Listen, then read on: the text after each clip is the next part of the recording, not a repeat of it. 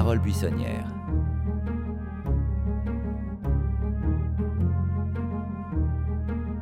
Ce podcast est né d'une envie, d'une idée d'Aurélie, comédienne, prof de théâtre, saint-mandéenne, une envie de lecture, de découverte.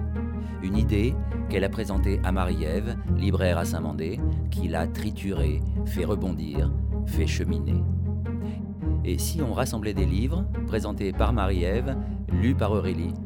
Un thème, des classiques, des nouveautés, un peu de jeunesse, quelques pages, pas plus de 20-25 minutes, le temps d'un trajet en voiture, en métro, d'une promenade, des paroles buissonnières, pour se laisser porter par les mots des autres, rêver, donner envie d'en lire plus peut-être, ou conserver le mystère de l'extrait.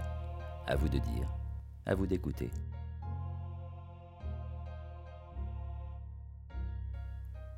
Pour ce quatrième épisode, on a eu envie de parler de fraternité et de sororité, tout simplement parce qu'il y a de très beaux livres de sortie récemment sur le sujet.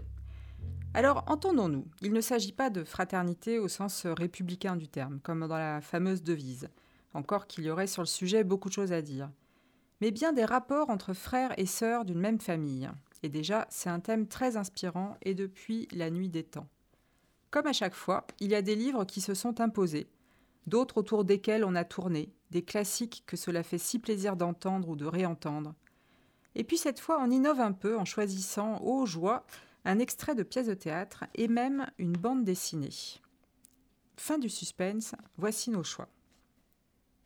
Le premier livre, c'est Antigone de Henri Beauchot, publié aux éditions Actes Sud en 1997 et Babel en 1999. Alors le personnage d'Antigone, c'est l'archétype de la sœur. Antigone, Ismène, Éthéocle et Polynice sont les enfants d'Oedipe et de Jocaste. Antigone, elle est célèbre pour avoir conduit son père sur la route quand il a fui Thèbes à la découverte de son crime. C'est le ciment de la famille, c'est l'emblème de la sororité, de la lutte pour la justice. On l'a beaucoup représenté dans la littérature, ça va de Sophocle bien sûr, jusqu'à Beauchot donc, dont on parle aujourd'hui, en passant par le théâtre avec la pièce si bien connue de, Jean Anouilh. Le texte de Beauchot, il est d'une pureté totale, il est limpide, il analyse avec finesse, euh, en bon psychanalyste qu'il était aussi, ce qui se joue dans une famille.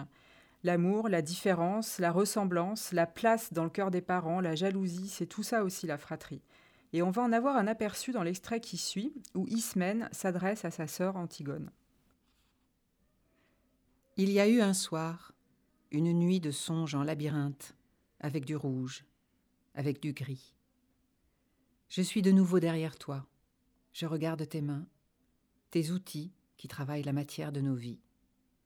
Toi, tu écoutes la voix hardie, passionnée, sous laquelle je tente de cacher les peurs qui m'assaillent. Et Théocle n'était pas celui qui n'est pas aimé, mais celui qui l'était moins, toujours moins que son frère. L'amour d'Éthéocle pour Jocaste était un amour incertain et perdu, qui se cachait. Entre la présence bien-aimée et son petit visage se glissait sans fin celui de l'autre, et sa puissance d'attraction plus grande. Et Théocle aurait pu être l'enfant de la nuit, de la part d'ombre de Jocaste, mais il ne l'a pas été, car toujours surgissait entre sa mère et lui, et jusque sur son propre visage, l'image et le rire inaccessible de l'enfant de lumière. Il n'a pu devenir l'enfant noir, le fils de la révolte et de l'autre désir de Jocaste. Toujours la face nocturne de la mer, son corps en sommeil profond, son regard enchanté par la lune s'écartait de son ciel pour l'apparition lumineuse de Polynice. Et Théocle ne sait pas, ne saura jamais peut-être, si ce qu'il aime c'est Jocaste elle-même, ou sur son visage le reflet des astres de Polynice, que de toutes ses forces son intime obscurité veut éteindre. Tu arrêtes, Antigone, tu pleures avec moi. Est-ce que cela veut dire que tu pourrais continuer seul Je le crois, Ismène. Grâce à toi, je vois maintenant, dans toute son étendue, la blessure d'Éthéocle et la nôtre. J'aimais Éthéocle, mais comme notre mère, je l'aimais mal, dans une perpétuelle comparaison avec Polynice. De cette façon, l'un était le modèle et l'autre la copie, à jamais incapable de l'égaler. Et Théocle, avec une peine immense, a rejeté le modèle et il a bien fait. Grâce à toi, j'ai senti dans mes mains et dans tout mon être une proximité, une compassion pour celui qui, comme moi, a toujours dû prendre le chemin le plus long. Est-ce que c'est vraiment celui qu'il faut prendre? Tu me regardes. Tes yeux pleins de larmes me renvoient ma question. Est-ce qu'il y en a un autre?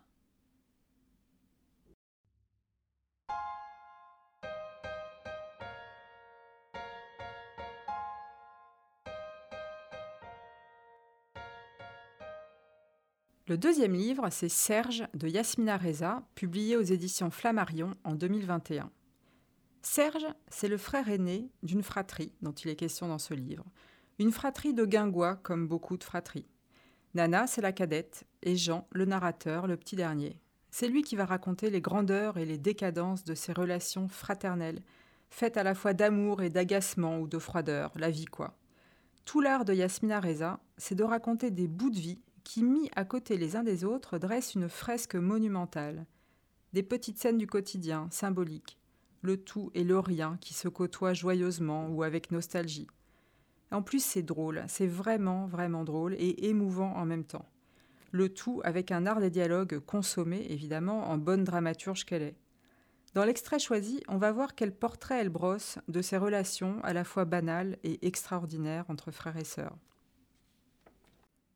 Ramos Ochoa a beau n'être qu'un personnage secondaire de ce j'ai plaisir à parler de lui. Et qui sait si, à l'instar de nombreux personnages secondaires, il n'en deviendra pas une figure saillante, étant donné ma coupable propension à l'accabler. Il semblait gentil et méritant au début. Technicien réseau dans l'informatique, employé par Unilever avant de s'en faire virer, fils d'une employée de maison et d'un ouvrier du bâtiment. Que pouvions-nous dire? Notre père, qui ne s'embarrassait d'aucun discours progressiste, était ouvertement contre cette alliance. Can Popper, son joyau, s'unissent à un Ibère venu d'on ne sait quelle bourgade de Cantabrie, le rongeait. Il considérait sa fille comme une poule de luxe. Dans sa bouche se mêlaient critique et fierté. Et ne voyait pas du tout comment un Ramos Ochoa, qui, en d'autres temps, aurait mâché un oignon pieds nus sous un soleil brûlant, pouvait se montrer à la hauteur. Évidemment, nous lui donnions tort. La mode était au bonheur et non pas aux vieilles valeurs patriarcales. Le bonheur semblait alors non seulement à portée d'envie, mais l'alpha et l'oméga de toute philosophie. Il est possible que mon père en soit mort. Un an après l'apparition de Ramos Ochoa, tenant timidement la main de Nana dans l'entrée de la rue Pagnol, mon père était emporté par un cancer du côlon. Aujourd'hui, il m'arrive de penser que nous avons peut-être, Serge et moi, par nos supplices et subtiles tortures, jeter Nana dans les bras tièdes d'un Ramos Ochoa. Les choses de l'enfance s'inscrivent, Dieu seul sait où. Quand j'apprends une catastrophe à la radio et entends que les victimes ont dans les 60 ans, je me dis bon, c'est triste, mais ils ont vécu leur vie, ces gens. Et puis je pense, c'est ton âge, mon vieux. À peu de choses près, vos âges, à toi, Serge, Nana. Ne le sais-tu pas? Chez ma mère, sur sa table de chevet, il y avait une photo de nous trois, rigolant, enchevêtrés l'un sur l'autre dans une brouette. C'est comme si on nous avait poussés dedans à une vitesse vertigineuse et qu'on nous avait versés dans le temps. Je ne sais pas ce qui a permis à notre fratrie de conserver cette connivence primitive. Nous n'étions ni ressemblants ni tellement liés. Les fratries s'effilochent, se dispersent, ne sont plus unies que par un fin ruban sentimental ou conformiste. Je vois bien que Serge et Nana appartiennent depuis longtemps à l'humanité mature, comme je suis censée y appartenir moi-même, mais cette perception est superficielle. Au fond de moi, je suis toujours le garçon du milieu. Nana est toujours la fille des parents, la chouchoute maniérée, mais aussi le second dans nos jeux de guerre, l'esclave, le prisonnier japonais, le traître qu'on poignarde. Dans notre chambre, elle n'était jamais fille, mais caporal ou martyr. Mon frère est toujours l'aîné, meneur d'hommes avec jugulaire du casque pendante et sourire conjurateur de la mort, il est le risque-tout, le Dana Andrews. Je suis le suiveur, le sans personnalité, le qui dit rouge quand l'aîné dit rouge. On n'avait pas de télé chez nous, mais le cousin Maurice l'avait. On disait cousin Maurice, mais en réalité, il était un cousin éloigné de mon père par une branche russe. Le seul membre de la famille, en dehors de nos parents, qu'on aura vraiment connu. Serge et moi allions chez lui le dimanche, rue Raffet, nous gaver de films américains. On s'allongeait devant l'écran avec un coca et une paille, et on regardait Les Maraudeurs attaquent, ou Les Briseurs de barrage, que j'avais adoré, ou bien des westerns. Pour moi, l'Indien a longtemps été un type qui ne pensait qu'à faire le mal et scalper des femmes. J'ai dû attendre Alan Ladd et Richard Widmark pour estimer les peaux rouges. Plus tard, Maurice nous a emmenés sur les Champs-Élysées. Il avait un manteau en poil de chameau, une toque d'astracan et une carrure d'enfer. Notre plus grand souvenir, c'est Les Vikings de Richard Fletcher, au Normandie, un film terrifiant avec Kirk Douglas. Juif russe criait Maurice en le montrant du doigt quand Kirk apparaissait. Et Tony Curtis, jeune. Aujourd'hui, il serait interdit au moins de 12 ans. À l'époque, on n'était pas encore repu d'images. On sortait d'un film comme un type qui a exploré une région nouvelle et immense. La texture de notre fraternité, c'est ça. C'est la jungle avec les rideaux, les débarquements, les parachutages, les sacrifices et Nana bâillonnée. C'est l'enfir birman, c'est, avant que la tentation érotique n'en vienne troubler la pureté, toutes nos heures de gloire et de souffrance. C'est ça la pelote dans la brouette.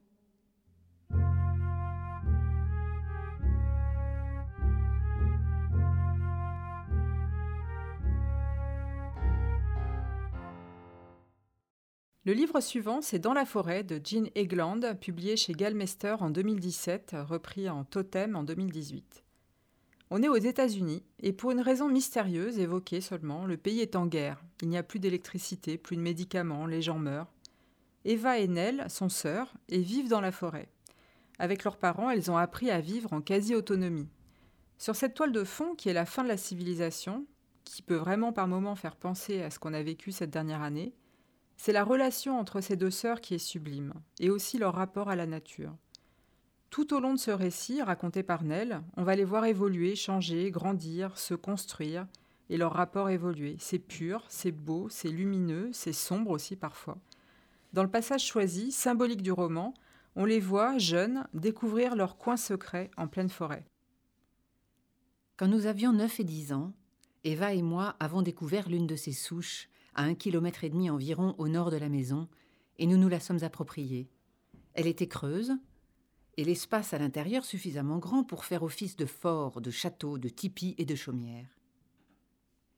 Un affluent du ruisseau qui borde notre clairière coulait à proximité et nous fournissait l'eau pour barboter, laver et confectionner des gâteaux de boue. Nous y gardions un service à thé ébréché, ainsi que des couvertures, des déguisements et des casseroles cassées, et nous y passions chaque minute que nous pouvions grappiller ou obtenir par des cajoleries à jouer à faire semblant. On dirait qu'on serait, déclarait l'une de nous, dès que nous atteignions la souche, encore essoufflée après notre rude ascension, des Indiens, ou des déesses, ou des orphelines, ou des sorcières.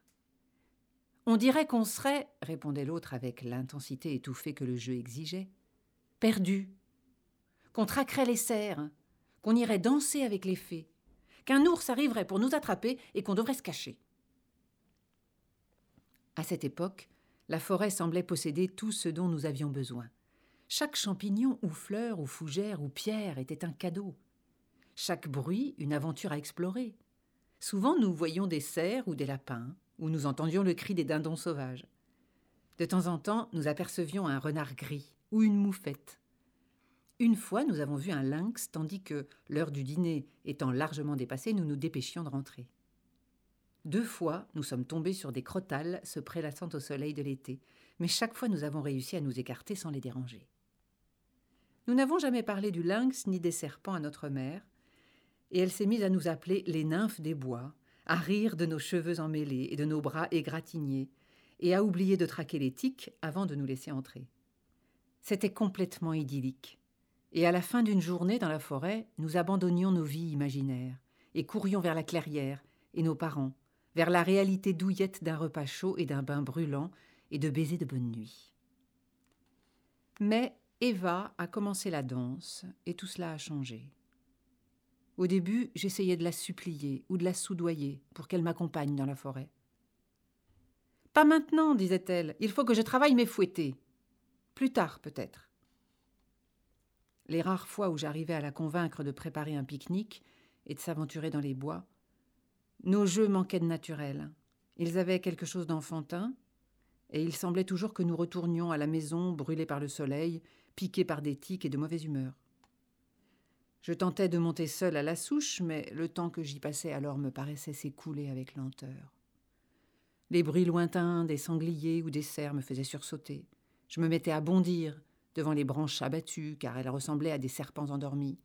Et finalement, la forêt n'a plus représenté d'autre que la distance interminable qui séparait la maison de la ville.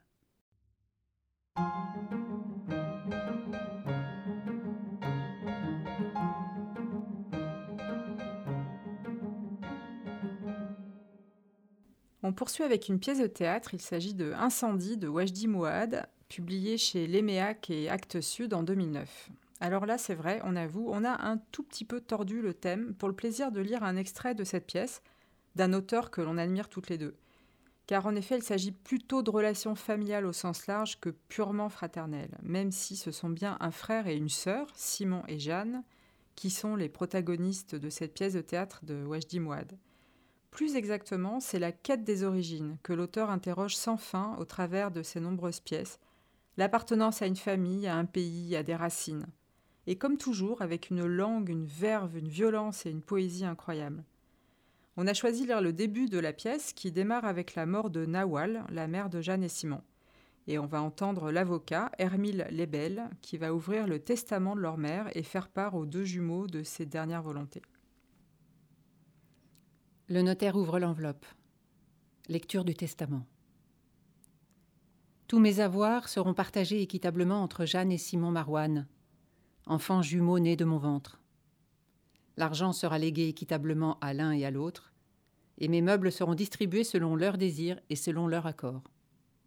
S'il y a litige ou mésentente, l'exécuteur testamentaire devra vendre les meubles, et l'argent sera séparé équitablement entre le jumeau et la jumelle. Mes vêtements seront donnés à une œuvre de charité choisie par l'exécuteur testamentaire. À mon ami, le notaire Hermile Lebel, je lègue mon stylo plume noir. À Jeanne Marouane, je lègue la veste en toile bleue. À Simon Marouane, je lègue le cahier rouge. Enterrement. Au notaire Hermile Lebel, notaire et ami. Emmenez les jumeaux. Enterrez-moi toute nue. Enterrez-moi sans cercueil, sans habit, sans écorce, sans prière, et le visage tourné vers le sol. Déposez-moi au fond d'un trou, face première contre le monde. En guise d'adieu, vous lancerez sur moi chacun un seau d'eau fraîche, et vous jetterez la terre, et scellerez ma tombe. Pierre et épitaphe, au notaire Hermile Lebel, notaire et ami. Aucune pierre ne sera posée sur ma tombe, et mon nom gravé nulle part. Pas d'épitaphe pour ceux qui ne tiennent pas leurs promesses. Et une promesse ne fut pas tenue. Pas d'épitaphe pour ceux qui gardent le silence. Et le silence fut gardé. Pas de pierre, pas de nom sur la pierre. Pas d'épitaphe pour un nom absent sur une pierre absente. Pas de nom. À Jeanne et Simon, Simon et Jeanne. L'enfant, c'est un couteau planté dans la gorge, on ne le retire pas facilement. Jeanne, le notaire Lebel te remettra une enveloppe. Cette enveloppe n'est pas pour toi. Elle est destinée à ton père, le tien et celui de Simon. Retrouve-le et remets-lui cette enveloppe. Simon, le notaire Lebel te remettra une enveloppe. Cette enveloppe n'est pas pour toi, elle est destinée à ton frère, le tien et celui de Jeanne. Retrouve-le et remets-lui cette enveloppe. Lorsque ces enveloppes auront été remises à leur destinataire, une lettre vous sera donnée, le silence sera brisé, et une pierre pourra alors être posée sur ma tombe, et mon nom sur la pierre gravée au soleil. Simon. Elle nous aura fait chier jusqu'au bout, la salope. La vieille pute, la salope de merde, l'enfant de chienne, la vieille calice, la vieille salope, l'enculé de sa race. Elle nous aura vraiment fait chier jusqu'au bout. On se disait, à chaque jour, depuis si longtemps, elle va crever, la salope. Elle arrêtera de nous emmerder. Elle arrêtera de nous écœurer, la grosse tabernacle. Et là, bingo, elle finit par crever. Et puis, surprise, c'est pas fini, putain de merde. On l'a pas prévu, celle-là. Hostie que je l'ai pas vu venir. Elle a bien préparé son coup, bien calculé ses affaires. La crise de pute. Je lui cognerai le cadavre. You bet qu'on va l'enterrer face contre terre. You bet! On va y cracher dessus. Moi, en tout cas, je vais cracher.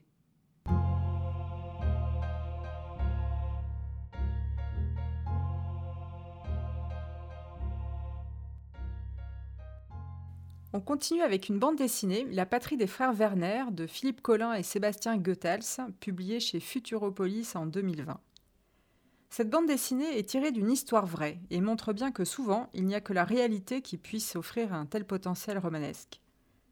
On est à la fin de la Seconde Guerre mondiale, en Allemagne. Conrad et Andreas se retrouvent orphelins et du mauvais côté du mur. Ils sont tout l'un pour l'autre, ils se soutiennent, ils s'aiment, alors évidemment, c'est difficile de faire sans image aucune la lecture à voix haute d'une bande dessinée, mais on n'a pas pu s'empêcher de parler de ce livre parce que vraiment il rentre parfaitement dans le thème de la fraternité. Alors on va juste vous lire le début et vraiment précipitez-vous sur le livre pour en apprécier les dessins euh, dont les couleurs notamment sont nuancées comme peuvent l'être les relations humaines et pour l'histoire bien sûr qui est d'une très très puissante. Je me souviens qu'on nous avait raconté un tas d'histoires sur eux. On disait surtout qu'ils mangeaient les gosses. Mais quand les Russes sont arrivés à Berlin, on était tellement épuisés qu'on n'y pensait même plus. Berlin, le 8 mai 1945. Ça devait faire au moins trois jours qu'on n'avait pas dormi.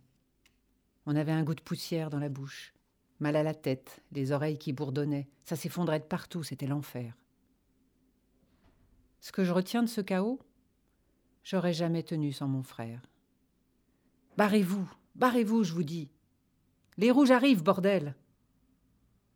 T'inquiète pas, Andreas. Promis, ça va aller. Conrad, j'y arriverai pas. Si, bouge pas, je reviens. Grimpe sur mon dos, allez, grouille-toi. Accroche-toi fort, fais-moi confiance. On va y arriver, allez.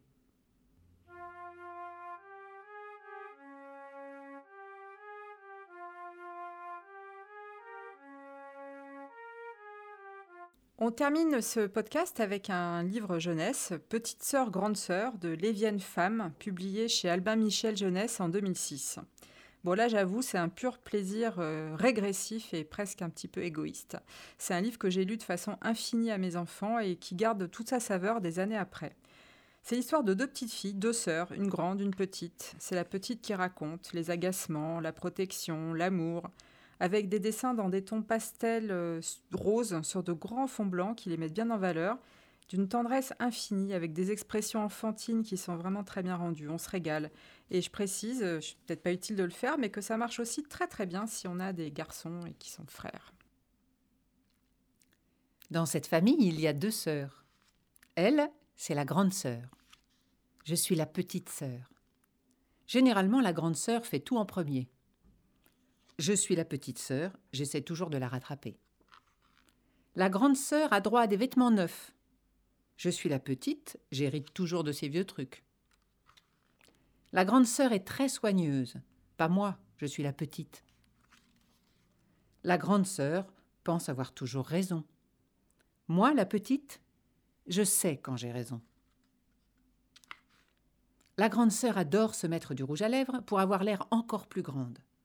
Moi, je ne sais pas me peindre les lèvres, et je ne serai jamais grande. La grande sœur peut veiller tard le soir et regarder la télévision. Moi, je suis la petite et je dois aller au lit à 19h30. Parfois. La grande sœur est douée pour plein de choses. Moi aussi.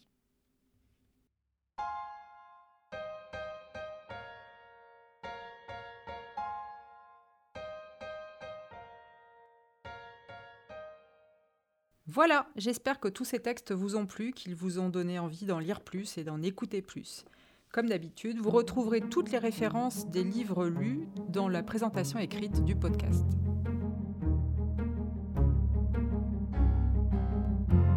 C'était Parole buissonnière. Présentation Marie-Ève Charbonnier. Lecture Aurélie Rusterholz. Musique, prise de voix, mixage Volodia Descalzi, 3ZK Productions.